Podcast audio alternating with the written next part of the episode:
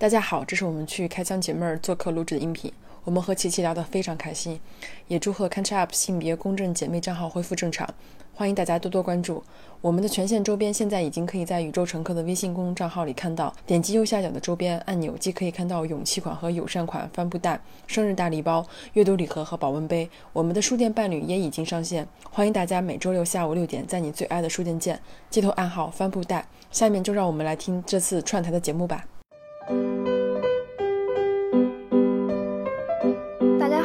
欢迎大家来到开枪姐妹的播客节目，我是琪琪。欢迎大家关注我们的微博账号 “catch up 性别公正姐妹”，一起来关注身边的性别议题。今天很荣幸能够和宇宙乘客的两位主播一起来录制节目。小姨和 MT 先来介绍一下自己吧。那我先来喽。大家好，我是宇宙乘客的小姨。嗯，哎，我还有点不知道该怎么说了。我的真正的职业是一名设计师，然后现在在上海有一家自己的工作室，叫认真工作室。我们宇宙乘客所有的周边、所有的设计，包括你们买的帆布包呀、快递的包装呀、贴纸啊，都是我做的。谢谢大家的支持。然后，如果大家有任何的设计需求，也可以找我。MT 呢？好的，大家好，我是 MT，现在在西班牙异地来录这档节目。我的主业是在读人类学的博士，之前是在国内互联网公司工作五年以后，去伦敦读的国际发展的硕士，后来发现可以继续进修，现在主要是在用中文和英文做国际文化交流的研究。我们所有宇宙乘客的文字的部分，大部分是我贡献的，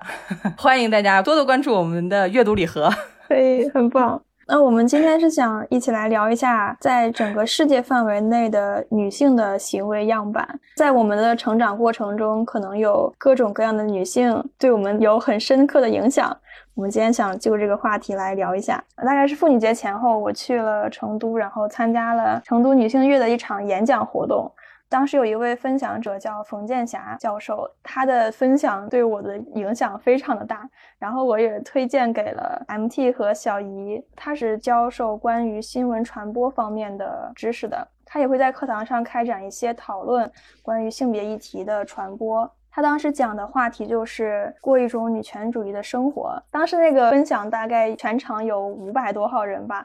就是感觉每一个人都被他讲的泪流满面的。他说的就是我们每个人自愿成为了女权主义扫兴鬼。别人在觉得很快乐、很开心的时候，我们会跳出来指出这个事情是父权制的什么什么合谋。但是我们都是自愿吞下那颗让我们清醒的红药丸的。我们一旦开了女性主义第三只眼，就再也闭不上了。我们就能够看到身边很多不平等或者是令人愤怒的事情。呃，我想知道 MT 看完这个演讲之后有什么样的感受呢？我是关注了你们的微博以后，才会逐渐的发现有很多我之前不知道的女性的声音，已经在做演讲，已经在做线下活动的这些事情，我才开始逐步的了解。我那天听完冯建霞的演讲现场的时候，发现这就是我日常生活中的一个纠结。就是女权主义扫兴鬼，我在上一期节目还用到这个词，我之前是不知道的，因为我发现，在一些沟通的过程中，只要你提起跟女性相关的话题，基本上就冷场了。这也就是一直我找不到一个谈话的对象，所以我跟小姨刚开始去聊女性的东西的时候，小姨一开始还说我们不能每期都聊女性啊，可是我说为什么这个话题就是男性聊男性的话题就变成一种优势，女性聊女性的话题就变成一种好像你一直在重复你的话题。其实，在跟小姨在沟通的过程中，其实一开始都是很很把持的，就是有很多东西我不敢跟他讲，一跟他讲，他就说你过激了。所以我当时在看你发出的这些微博的时候，会感觉我并不是孤单一人。分享这个过程中，你会发现不断的接触到新的信息，不断的会意识到自己日常在生活中使用的词汇是有问题的。我从你们的播客里面知道，说用“快递小哥”这个词是不准确的。那我就说，从我做起，我以后就叫快递骑手和快递员。那后面有的其他的听众听了我们的播客也说，哎，他说这个东西我也不知道，所以说我觉得是一个复读机加一个传播器的一个效果。你在不停的重复一些对自己来说很关键的话题，你就会影响到一些人，他们又会转播给他们的朋友。所以说，如果有重要的事情，一定要说出来。如果你不说出来，只是自己一个人生闷气的话，其实很难去改变一些事情。对，的确是在录播客前期的时候，比如说像去年上半年的时候，跟 MT 刚刚开始录这档播客的时候，我工作比较忙，然后大部分的议题都是 MT 在想，所以就是有很多时候他会跟我说啊，我们今天聊一下这个，可能要聊一下那个，就是大概的把话题范围给先掐定一下。但我有的时候我就会觉得，哦，就为什么又要聊这个？因为我认为的播客应该是一个包罗万象的，或者是说可以聊音乐呀、艺术呀，就各种这种特别生活化，或者是特别日常中的一些快乐时刻。但是我们俩在聊的时候，可能很多部分都是围绕着女性。刚开始的时候也会觉得，哎呦，为什么就是老聊这个呀？感觉这样的话，你老聊这个，别人爱不爱听呢？但是这个对话是一直在产生的，我觉得也恰恰是这种我刚开始特别反对，也不能说反对，我只是觉得聊太多了。但是呢，我又很尊重彼此，因为这个节目是两个人的，然后我不想说。有一方一意孤行，或者是我极力不配合，我觉得我都是可以配合的。我觉得就在这个配合的阶段里面，恰恰是因为我没有这个认知，或者是我没有这么想，然后我需要去找很多资料，要找一些视频也好，或者是文字也好，就是在这个过程中，我才发现我自己女权意识一点点在打开，包括到现在。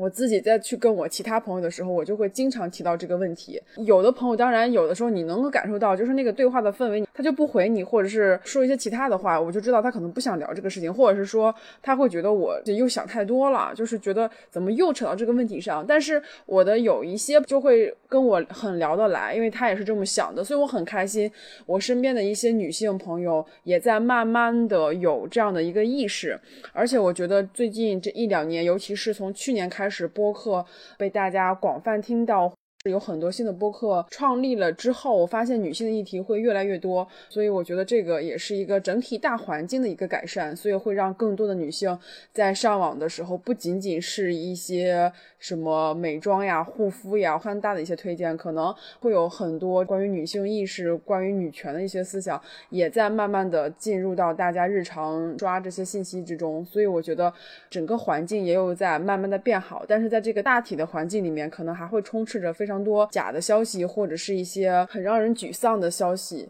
但是至少这个环境是被讨论起来了，所以我觉得需要时间去慢慢的去改变这个环境。然后也需要大家共同的去参与这个话题，才会让这个事情更快的往前推一步。这个我好像就是也有可能是因为自己在关注这方面的话题之后，我的眼里可能这种的话题会越来越多，因为我自己有在关注，所以我觉得也可能是因为我自己关注了，所以我感觉讨论的人越来越多。但是我不知道实际的调查结果是不是这个话题真的就是在这一两年之内。真的是比早些年要讨论的很多。嗯，确实是在微博上的大范围的传播的过程中，是影响了很大一批人的，就包括我。我感觉我的意识觉醒，真正的坚定自己的想法，付出行动，也是大概在一八一九年开始的。还挺感谢一直在互联网上坚持发声的很多女权博主，他们一直在做复读机，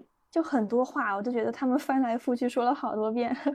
就是一件事情，几个月之前发生了，然后到今天他又发生了一次类似的事情，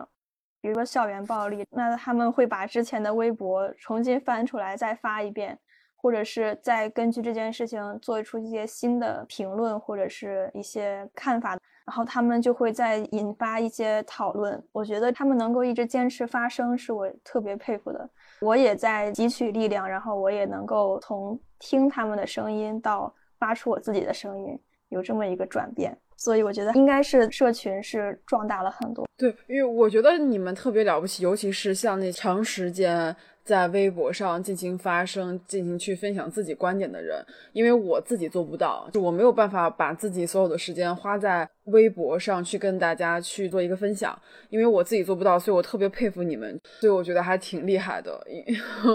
其实现在做这种账号，嗯，包括个人运营的也都特别多。嗯，对，比如说那个就业性别歧视监察大队，他们也是一个小小的团队，就是几个女性在一起组建的。他们日常的就是在看什么地方有招聘的就业性别歧视，再发出来，然后再呼吁志愿者去写信啊、打电话啊、投诉啊。他们就是日复一日在做这种工作，我觉得真的是他们也很了不起。有很多这样子的小的团体或者是个人。对，而且我看你们微博经常会转发一些就是国外啊，特别是欧洲女权的发展嘛。因为我住在西班牙的话，很明显的感受到这边不会有人因为你的年龄给你穿小鞋。你作为一个女性，没有人会上来就问你的年龄，然后质疑你为什么还不结婚，为什么还不生孩子。在欧洲这边的发展的话，其实是有非常多年的历史，包括最近英国的有一位女性，她在晚上九点半下班以后，在大街上啊失踪了，后来就遇害了。英国议会就开始考虑说，六点以后要不要实施男性宵禁的这条法律。我当时看到以后非常非常的震撼，因为我也看了很多的纪录片。有很多的女性说，我们要重新夺回夜晚。为什么女性出门就要这么的危险？你要记得怎么去穿衣服，包括带什么防狼喷雾。我我心想，男性他用考虑说我要去买这种产品吗？后来我看到一个喜剧演员，他说他有一次把他所有的钱都取出来，一个男性半夜去坐地铁，他当时就感受到像女性一样的害怕，因为他觉得真的会有人会因为他身上的钱而把他杀死。但是女性，我就看一些，比如说打车的时候跳车，然后又死亡，像这些事情，我在想，当我们能看到它的时候，我们讨论它的时候，其实是我们每一个人的责任，不能说啊，这个女孩她是做什么职业的，所以她死了她不可惜。有很多这样的污名化，还在寻找一个完美的受害者。像这些词汇，我两三年前全都不知道，因为没有人讨论。你像办公室的口头的黄色笑话的骚扰是非常司空见惯的事情，也没有人质疑他。但是现在，如果我们看一看国外，把视野放到欧洲，看一看国会议员他们在想些什么，在如何去用整体的力量，去用法律和制度的力量来改变这个社会的机制。即使有很多的男性打了一个标签，说 not all men，说不是所有的男人都是这样的，但是也可以去促进一个对话，因为有很多人就是说。你得是有多么铁石心肠，才会在一些女子遇害了以后说啊，我们大部分男人其实可好了。我们一直在强调这个社会上如何去保护你的女儿，如何让一个女孩去自保，去学什么自卫术、防狼操。我们为什么不去教育男孩子去跟你旁边的女性平等的共处？而之前我们是没有性教育的。那后来我们有了性教育，有一些团队去去做性教育的时候，只给女生讲。怎么去用月经杯啊？怎么去用护垫啊？但是男生很多小朋友，男生小朋友就会很生气，说你为什么不给我讲？我后来想的就，因为你不用啊，所以你不用知道。但是我后来越来越多的人讨论性教育，他说我们怎么样去教育人类，就应该怎么样去教育男孩儿，没有什么男孩教育和女孩教育，这个其实是在不断的发展的对话中渐渐意识到的。那以前没有人做，现在有人做了，但做的不够好。那就接着把它做好就可以了，所以这个沟通过程其实是很宝贵的一个经验。嗯，MT，你刚刚说这个，我突然想到一个事情，比如说像早些年我们晚上跟同事去聚会，或者是跟朋友去聚会，可能都会玩到比较晚，要打车回家，就有一个特别熟悉的场景，就是但凡是女生要，比如说有的时候不顺路，可能就是需要一个人打车回家，其他的朋友或者同事都会说，哎，你到家了要给我发条微信，告诉我你安全到家了，或者是说你打上车以后，你把你的那个行程分享给我，让我知道你实时在哪，就是我会想到。我之前的这样一种经历，就是哪怕是去年的时候，我已经在录这个播客了，然后我跟我的朋友出去吃饭，就吃到很晚，十一二点，他都会送我回家。他的意思就是说，呃，不行，我不能晚上十一点或者十二点把一个女生，嗯，扔在外面，说你自己打车回家吧。他做不到，所以他每次都把我送回家。就因为他是一个男生，他就觉得可能不是很安全。就到现在，大家都会觉得说，让一个女生独自回家还是一个很不安全的事情。我觉得也是潜意识在。告诉大家，这个环境的确就是对女性有很多不利。因为我现在生活在上，我不怕我半夜两三点遛狗的时候，我也不怕。上海足够安全。但是如果说像我要在我山东的老家，或者是在其他地方，如果是半夜两三点，我就不敢出去的，我还是有点害怕的。所以我在想这个问题，就是会一直有这样一个隐患在。因为大家看，所有不管是出租车平台，或者是一些货车的一些平台。女生都会遭到这种迫害，我们也从来没有要求男生说，哎，你半夜十二点回家，安全到家后给我发条短信，就是大家都是默认男生是安全的，男生他在外面是 OK 的，但是女生就像我刚刚分享的，就去年我都三十多岁了，我的朋友依旧会说，不行，不安全，我要把你送回家，所以我觉得这个环境对女性的确是还是有一点点的威胁感。对我，因为我在外留学嘛，我特别关注一些，比如说女性的留学生啊，访问学者就在当地被绑架，然后又被杀害了，到现在遗体都没有找到。就这些信息，我在看的时候，我特别特别的震撼。这些东西上不了热搜的，你会发现一个女性被杀了、丢了、被强奸了，她上不了热搜，她除非是个名人。她除非是李阳的老婆，她除非是个美国人，美国女人，她才能上热搜。就在这个过程中，我会发现，首先是中国女性，还有一些大城市的女性和小城镇的女性的区别，还有一些高知女性和普通的基层女性的区别。你会发现，她们在表达表述的时候，关心的群体是完全不同的。就比如说是彩礼这个事情。我看到一些非常富有的女性，她的生产的资源都很好。她从小是拿着国家的补贴去外面读书的。她说：“你不能要这个东西，你要这个东西你就是贱。”但是对于基层女性来说，她没有任何的收入。你在这个过程中提供的一些方针和一些建议，在这个沟通中就会产生非常大的误差。后来我还会发现，像女性的这些恐惧，我们日常生活中的这种不安，包括去。出租车司机上面啊，他的可能对你有一些言语上的骚扰，比如说你结婚了吗？或者是啊，你晚上要跟你男朋友一起怎么怎么样吗？就是他会有这种言语的性骚扰，是完全没有惩罚的。这个社会也觉得你跟朋友去说我跟谁谁谁开了一个黄腔，他们甚至都不觉得这是个黄腔。我在那个聚餐的场景下面，男同事去讲黄色笑话的，比真的是非常非常常见的。那这些都是生活中的重灾区，它不是什么离我们很遥远的国外的事情，而是说就在我们的身边，很多女性不敢夜跑，甚至有的人夜跑要请一个私人教练。那多少女孩能花得起这个私人教练的钱去请别人陪自己夜跑呢？嗯嗯，确实是，有时候感觉网上的一些讨论跟我们现实的一些经历有很大的这种撕裂感。就好像我们网络上的这些讨论就已经进入到了非常高的境界，已经到什么所谓的后现代主义开始解构什么什么东西，但是真正的到日常生活当中，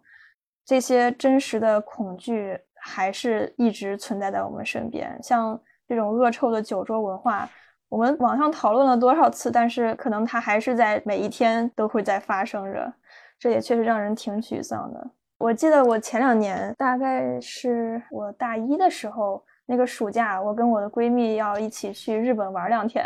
我们就在上海转机。刚才小姨说你在上海就是感觉比较安全，然后晚上也敢独自出门。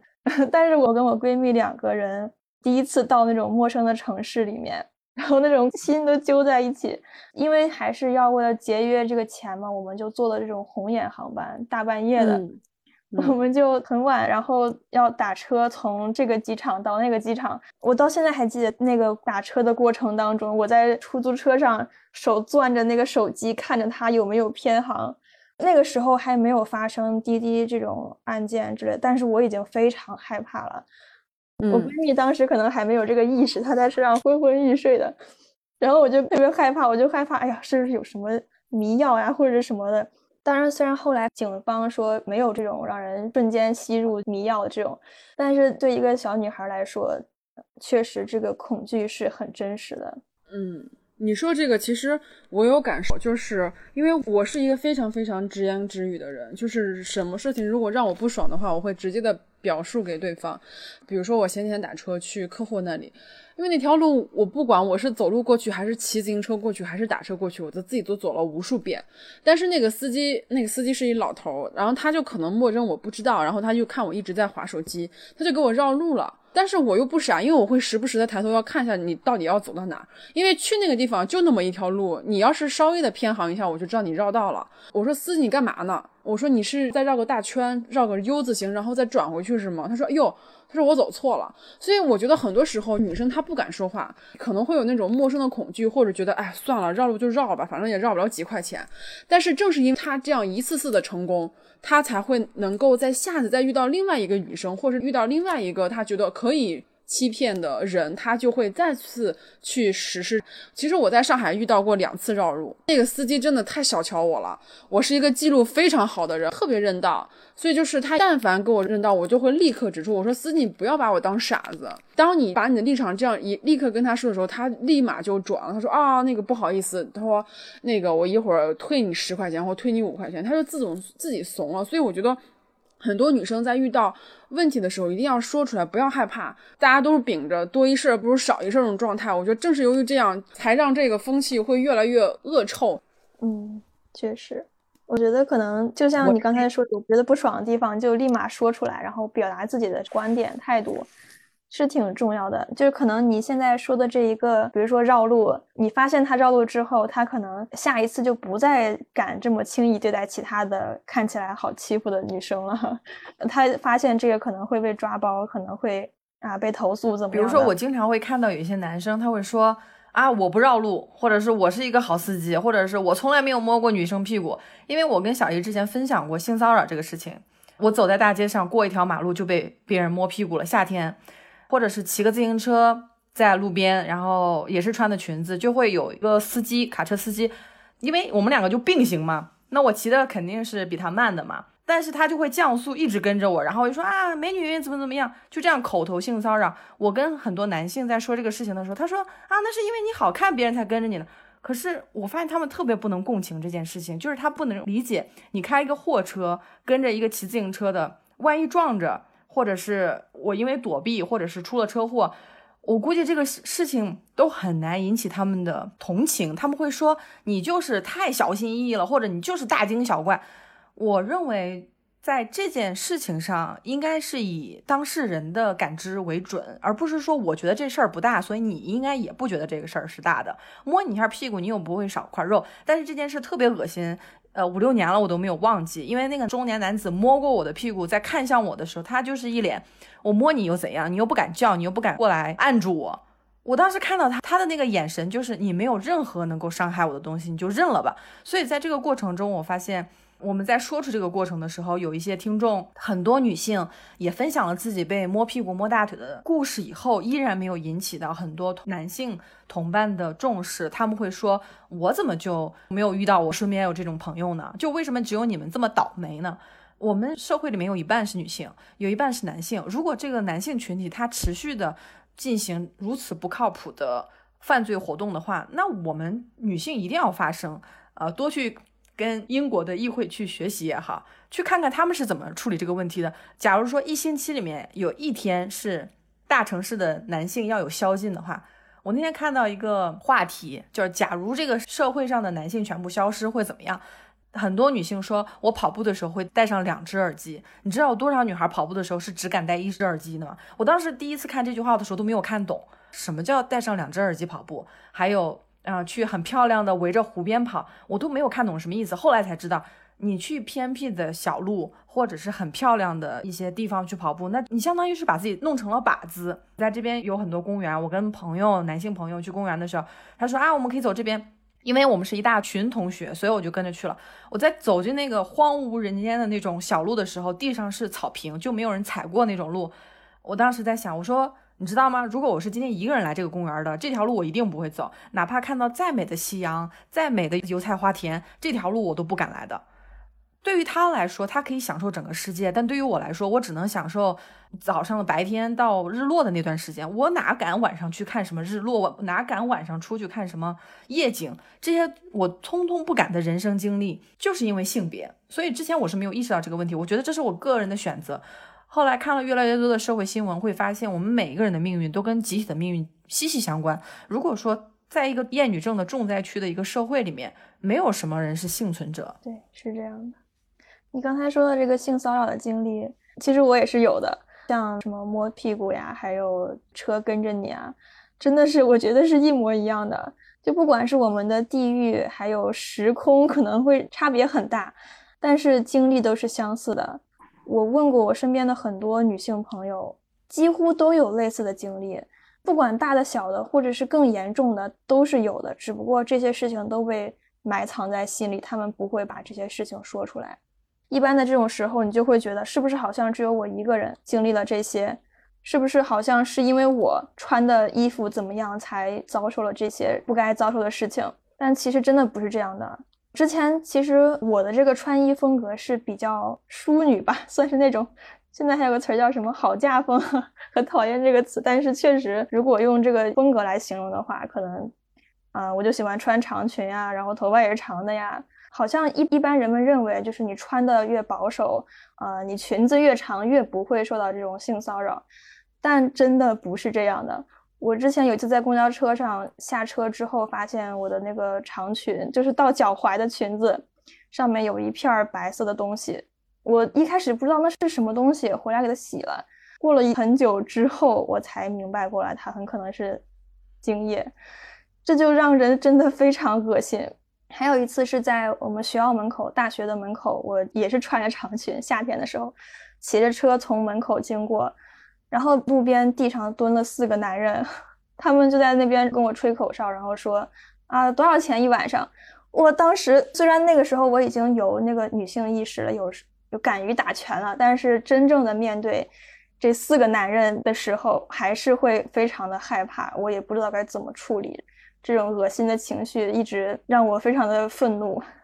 这种经历真的是太普遍了。对，我是关注你们的微博才知道谭维维的新歌《小娟》，我觉得这个小娟的歌应该每个月都提一次，大家就疯狂去听吧。我我跟小叶聊天，他有的时候会表达一些愤怒啊，或者是一些词语的时候，他打出来以后他就删掉了。他说为什么所有这些辱骂的词语都是骂女人的？你可以想一下，里面所有的这些都是骂女人的，就不管是。你表达一个情绪，或者是怎么样，全是跟性行为有关，跟歧视女性有关。而且在我们两个沟通的过程之中，你会发现，如果这些字儿你不能用了以后，你就不能骂人了。也就是你如果不能骂女人的话，你就不能骂人了。中文是一个非常重男轻女的一种语言，它会让你天生的就认为男性只是打个飞机而已，这事儿不大，对不对？那就是当众性骚扰这件事情，它是可以入罪的。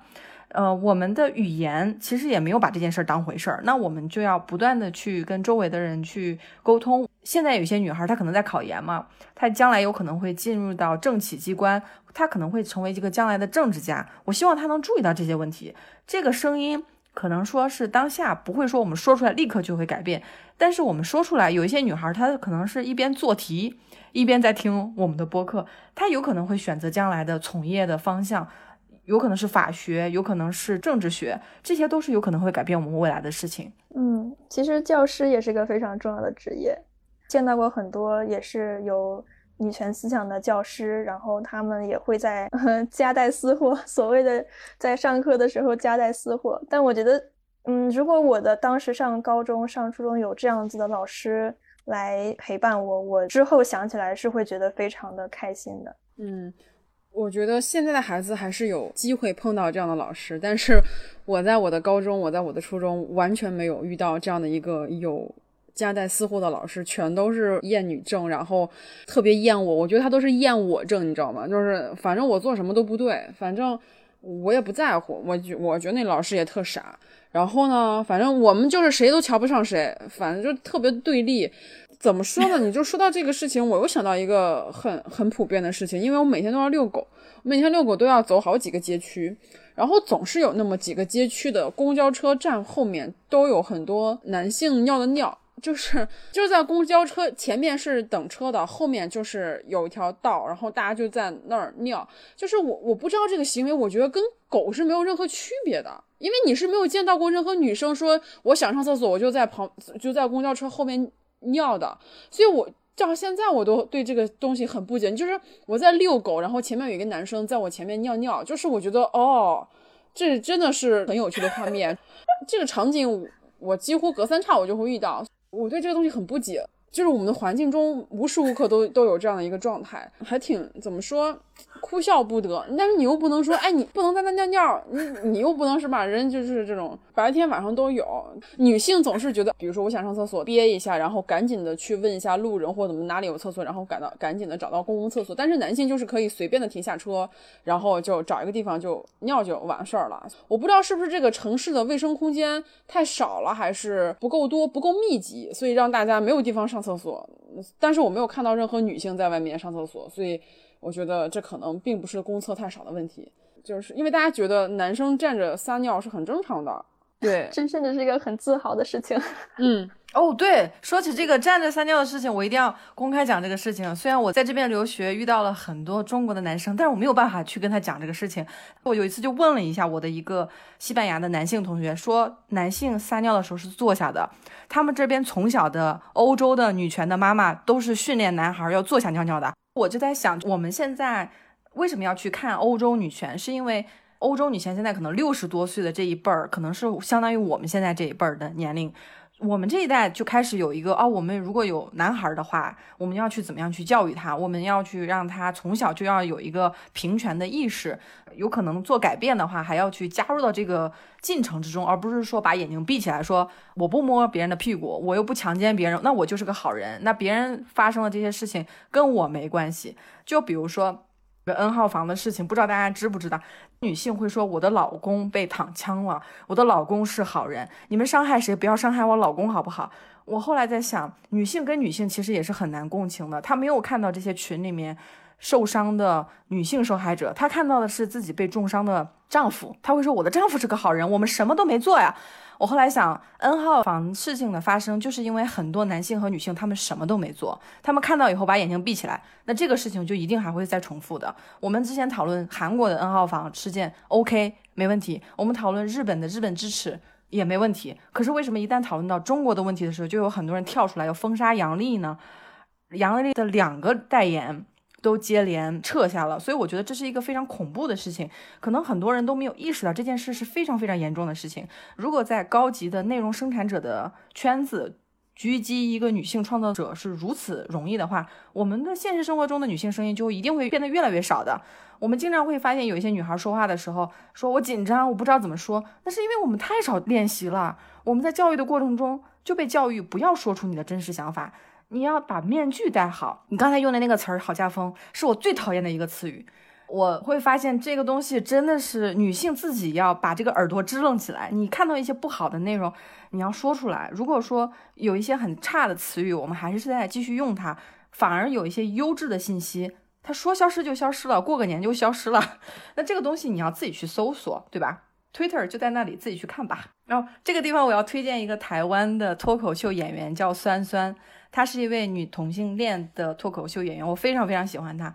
她说，经常有男生说女生说话没有重点，错，女生说的话每一句都是重点。你只要挑出她说的话里面，其中有一句话跟她产生回应，这个对话就可以进行下去了。刚才说那个杨笠的事情嘛，其实现在网上也有很大一股浪潮是在声援杨笠的，虽然她的很多话题还是会被封禁掉，但是。我觉得大家能够意识到，针对阳历的袭击是很可能发生在我们每一个女性身上的。那很多女性都会站出来声援阳历，支持阳历事业。我觉得这也是一个挺令人温暖的事情吧。虽然这件事情的起因非常的令人作呕，但是这件事情从侧面能够衬托出一个事实，就是说这些言语的那些人，你能够从那些言语里面感到恶心，因为你很难想象在这样的一个社会里面，竟然还有人去用那样的话语去抨击一个人。且不说杨丽是一个男的还是一女的，就是但凡能说出那么难听或者是那么抨击人的话的时候，我觉得作为一个人，你很难叫做人，你知道吗？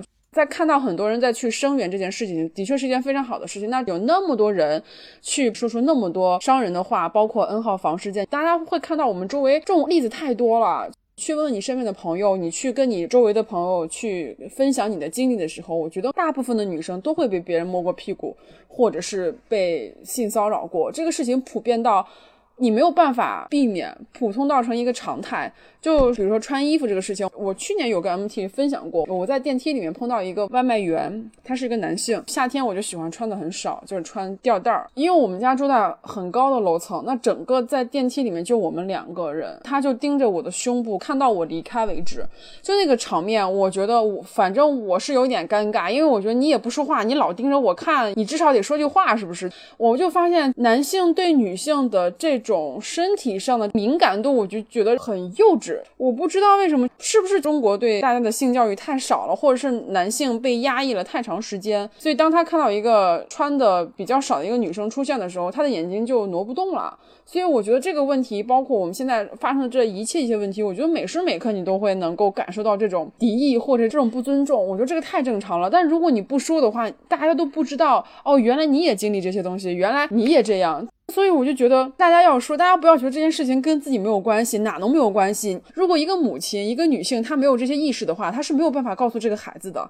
不管她这个孩子是个男孩还是个女孩。所以我觉得，作为一个女性，如果你以后要要成为一个母亲的话，这些问题、这些意识，你都是要有的，而且你是要教给你的孩子的，而不是说这件事情没有发生在我的身上，我的老公是一个好人。我是一个好人，我们没有做任何对不起社会的事情，对不起其他女性的事情，所以遇到这种事情，我我不想插手，我不想去管这些事情。那我觉得，如果每个母亲都这么想的话，这个社会很难在一代、两代或者三代之内发展的更好。虽然说我们现在这个环境里面没有办法去选择你的父母，或者是选择其他的事情，但是我们可以自主的去选择我们想跟什么样的人去聊天，还是要把更多的时间放在一个让自己开心、让自己觉得平等的一个对话上面，而不是把时间放在无聊的、没有任何意义的聊天里面。所以我觉得这个也还蛮重要的，让自己的这个社交圈再大一点。如果说之前那个环境让你不开心，那你试着去找一个新的环境，让新的思想或新的意见进来。可能你在日常里那些被侮辱或者是被骚扰的事情也会逐渐的减少。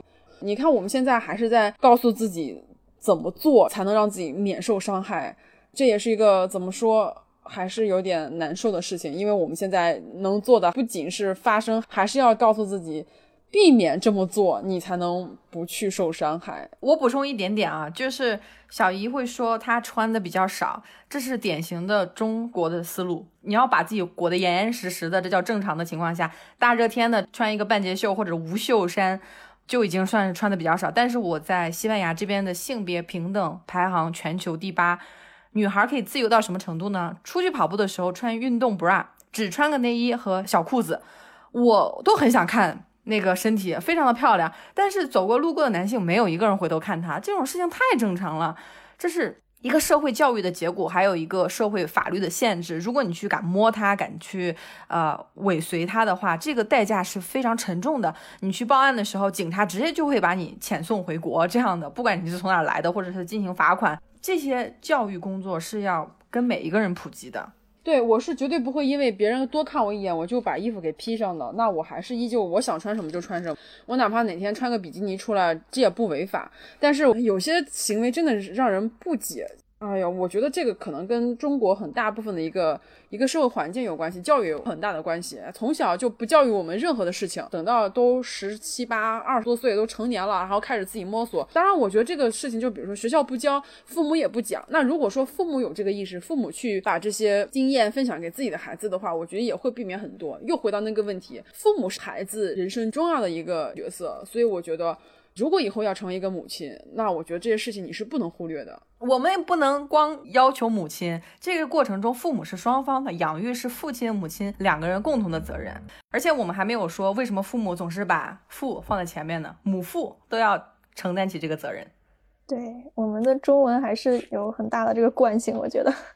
嗯，而且就像刚才提到的很多事情，包括是男性对身体的边界并不太敏感啊。像杨丽这样的事情，归根到底还是因为女性在这个社会是第二性，她仍然是被男性观赏的对象，她仍然把你当做一个性对象来看待。就在我大学的时候，我们那个学校是女生很多的一个环境，我那时候就想穿什么穿什么，穿个吊带出门的，我也觉得非常的轻松。但是呢，有一段时间我在高中代课，我当时穿的也是吊带裙，外面还披了个那种外搭。但我当时就能够感觉到那些目光、那些凝视，就让我非常的不舒适。然后第二天我就换了那条裙子，还是感觉如果在一个不太友好的环境里的话，个人的行为还受到影响的。我确实还挺纠结的，又很不想因为他们的注视改变我的穿着，又觉得这样的注视确实让我很不舒服，所以还是会挺矛盾的。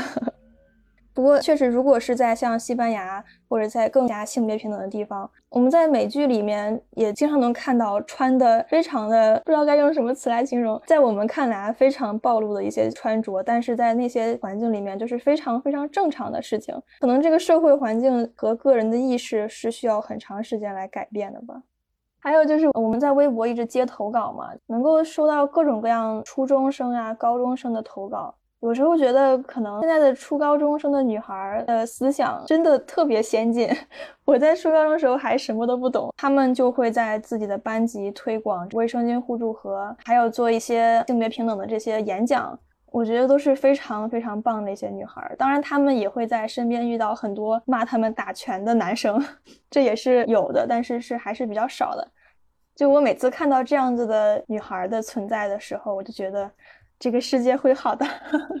还是充满了希望。嗯，我们最后可以用冯建霞教授的一句话作为结尾：你手边有什么武器就抓起什么武器嘛。你在高中也可以去聊聊一本书，你在工作的时候也可以做什么读书会或分享，或者是周末的电影节。如果你是在一些政企机关工作的话，也可以手边顺手什么就用什么吧。这些东西是长线的，我们把绘画开展出去，说不定就会激励到什么人，那他将来就可能会一起在这个事情上添砖加瓦嘛。嗯，包括像小姨子会设计。其实很多像会设计啊、会画画的，可以通过自己的双手、自己的大脑来创造出一些跟性别平等有关的作品，我觉得都是非常非常棒的事情。或者是我们可以发微博的，我们每天发发微博，抒发一下自己的感想，或者是把自己看的一些书摘分享出来，或者是把大家投稿的这声音扩大出来。我觉得是任何一件为这样性别平等努力的呃事情。都是值得做的。嗯，革命尚未成功，同志们仍需努力。嗯，同意你们两个的观点。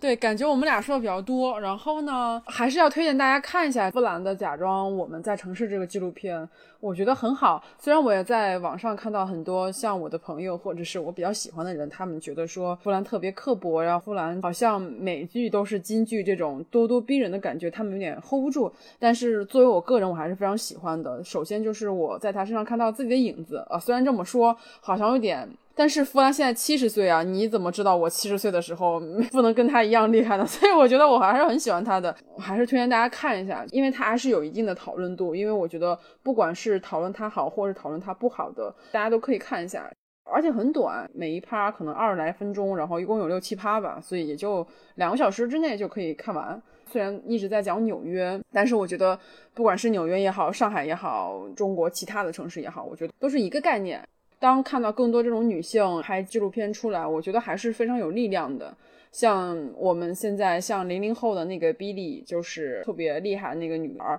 我其实我是在一八年我就知道她了，因为我一八年看苹果发布会的时候，Billy 唱了一个背景曲，我就立刻去 YouTube 搜她了。当时我还觉得，哇塞，我说苹果好厉害啊，从哪里找到这样一个？大家根本不知道一个小女孩的一个音乐，然后当时就发现她其实录音也好，写歌也好，完全都是跟她哥哥在她自己家的卧室里面去把这个专辑做好。包括现在碧莉也是，几乎他所有的唱片都是在家里完成的，他不需要任何的一些工作室或者是合伙人或制作人，完全都是由他跟亲哥哥一起来做的。所以看到这么多优秀的女性，不管是零零后还是上至五零后、六零后，大家都在努力的去发声，然后给这个世界去创。造很多的惊喜跟财富的时候，我还是很开心的。包括杨丽，还有其他一些女性，就是特别开心。我鼓励大家去把自己的想法说出来，然后把自己的想法分享出来，然后让更多的人看到，把我们的诉求说出来，然后大家一起讨论。我觉得至少被讨论就是一个很好的开始，不管这个讨论是激烈的，还是凶猛的，还是让人无法理解的。但是只要是在台面上被讨论，我觉得都是件比较好的事情。嗯，那行，那我们就今天先录到这里。琪琪，你还有什么要做结尾的吗？觉得你们说的都特别好，好反客为主的一档播客做客节目。没有，我们是真的聊的挺开心的。对，特别是我们两个主播，平常都是我们把控节奏，今天就是琪琪一个人来做客，下下次拉个伙伴来，我们四个人平均一下，那完全就插不上话了。我告诉你，那就得抢话了，抢麦。我们之前四个人录节目的时候，就是有很长时间就有一个人或者两个人就说不了话，还真的是，真的是你一个人说上瘾了以后，你就很难掐话，因为你要等他说完。如果一个人的表达欲一旦敞开，你很难让他停下。对，而且我也特别推荐更多人听到播客以后，可以自己去录一档播客，因为现在录播客的成本越来越低。我们也看到有一些听友他在开自己的播客，他能做到日播。所以说，我觉得不断的做练习，因为你没有一次谈话是说啊，我谈的特别好，或者是我觉得这就是一个完美的状态，不会的，你始终是要在一个练习的过程中去不断的找到你喜欢的一个频率。所以说，要允许自己做练习，不要求一下子做到完美。完成比完美更重要。我看着我这边还准备了我们之前发的国外的事情，我还没有说，很正常。你准备的东西说不了，没准备的东西全说了，连骑自行车门口四个男人蹲着这事儿都说了，这是很正常的事情。嗯，那次定完这个主题，我就去我们微博搜了所有关于外国的这些新闻。对，我觉得还是看中国的糟心事儿的时候，还是要学着看一些国外的进步。比如说你性侵以后啊，或者家暴以后，这个男的会戴一个脚环，这个女性是在手机上安装一个应用，他如果脚环的 GPRS 走到自己方圆，比如说两百米，他这个手机就会有铃声啊，或者是这个脚环会叫。这种东西在国外是政府掏钱买的。嗯，你家暴一次，我就跟狗一样给你戴一个脚环。像这种东西，我们去说的时候，很多人会理解不了。但是我们就是要，还有中国男生不会坐着尿尿这件事情，我也没有办法当面跟他们说，只能在播客里说，让他们去自己。但是我觉得这个事情是可以被教育的。就是我身边有个朋友，活生生有个例子，他们俩结婚很多年了，我那个朋友就生生把她老公逼成了坐着尿尿，说你必须要给我坐着尿尿，因为这样对我来说是干净的。那个男的现在就在家就坐着尿尿，他不敢跟别人说，因为他怕丢人。然后是有一次我们聊天的时候，他聊到装修这个事情了，聊到马桶这个事情，他自己说：“嗨，我自从跟他结婚以后，我就坐着尿尿了。”然后那个桌上的其他男生哄堂大笑，然后他就说：“这有什么可笑的呀？说我就想让我们家马桶更干净一点。”所以我觉得这个事是完全可以被教育的。但是很多女生就默默承认说：“哎，算了，我自己擦一下吧。”这个，所以擦不完的。你是公共场合，你怎么擦呀？就在上海很多餐厅里面，包括一些酒吧里面、pub 里面，他那个厕所都是男女共用的，你根本就没法上，你也不知道他在厕所里干了什么，大家没有这个意识。很多东西大家从小就没有人教我们，没有人教我们来大姨妈怎么办，没有人告诉我们什么时候来大姨妈，没有人告诉我们怎么戴避孕套，没有人告诉我们正确上厕所。这个避孕套这个东西我还忘说了，我本来想说一下，就是为什么就女性的地位低的时候，你会发现所有的都要女性来承受，比如说你要自己去吃药啊，很多男性就是说。啊，戴套不方便啊，然后造成女性意外怀孕。中国每年有九百万的人是意外怀孕是流产的啊，九百万呢，这九百万全都是姑娘，所以每年九百万，这个事情太恐怖。你说这个事情，我又想到我身边就有，就是我的好朋友在大学的时候去流产，是我陪着他去的。然后我高中的一个同学，他在高中的时候就已经流产过六次了。他说他如此爱那个男孩，我去！你在那么小年纪里面，你流产六次的话，可能还好，但是我真的是无法忍受，我这种事情太多了，因为没有人教过我们，所以我觉得这个东西就是，哎呦，都要气死了，这个东西要这个还是要说的，你知道，嗯，你知道这些女生她也没有经受过教育，她就一直在取悦男朋友，就男朋友一求她说我要放进去不动，或者是啊不会有危险的，对，安全期，是这样，然后就意外怀孕了。就这些话，我们都听说过，身身边有人，但是没有人去聊这个问题。然后，琪琪，你看过那个《美国夫人》那个剧吗？嗯，看过。有一个镜头，好像就是你不觉得咱们在走他们四十年前在走过的路吗？对，就是他们当时做了第一份杂志。我觉得你们在做微博，可能就是相当于他们在做杂志这件事情。当时我记得也是有个婚内强奸的这个镜头。我觉得哇，你说她都已经这么，也不是说有地位吧，她这么体面的一个女性，但是她还要在家里遭受这样的事情。但是他还要反女权，这就让人挺那个什么的感觉。我居然没有看出来，这个是婚内强奸。经你这么一提醒，我想起来了。我当时只是觉得他不太乐意。但是你看我这个 词汇，对吧？如果你有一个婚内强奸这四个字儿的话，那就是很强烈。这段我看漏了，我没看出来。我只是看出来说，Gloria 她去做这个杂志的时候，你知道我们那个网球的 Billie King，她是赢了男女争霸网球赛的 Emma Stone 演的那个电影，她是堕过胎的。然后当时 Gloria 就请他们堕过胎的在这个杂志上面签名，呃，有人就问他说：“你怎么让那些特别有名的女性承认自己堕过胎？”他说：“让女性承认自己堕过胎并不难，难的是让男性允许发表这本杂志。”嗯，堕过胎这个事情是非常普遍的一个现象，包括现在还有很多未成年就怀孕的这些女孩，她们是存在的，但是她们的声音没有被发出来，大家没有看到她们的经历。所以真的是性教育太重要了啊！那天听的随机波动在新出的一期节目，是请了刘文丽教授来讲的性教育的这个主题。他就讲的是，其实性教育应该从幼儿园开始，一直持续到他成人以后，进入社会以后，他应该是伴随他一生的一个东西。从他开始认识自己，再到学会如何跟其他人平等的相处。还有说，性教育并不是说是。性交教育不是说学了这东西，你的孩子就会立马就去做这些事情，而是说他们了解了更多的这些知识之后，会更加客观的去评价自己要不要做这个事情，或者是要如何去保护自己，如何去保护别人。嗯，我觉得这都是特别重要的事情，虽然现在还没有真正的在全国推广吧。我们还需要在这方面付出很多很多的努力。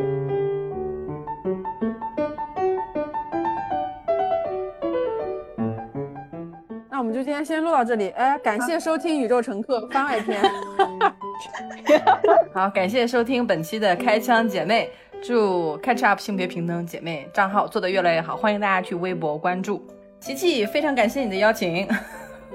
嗯，谢谢小姨和 MT，拜拜拜。好，拜拜。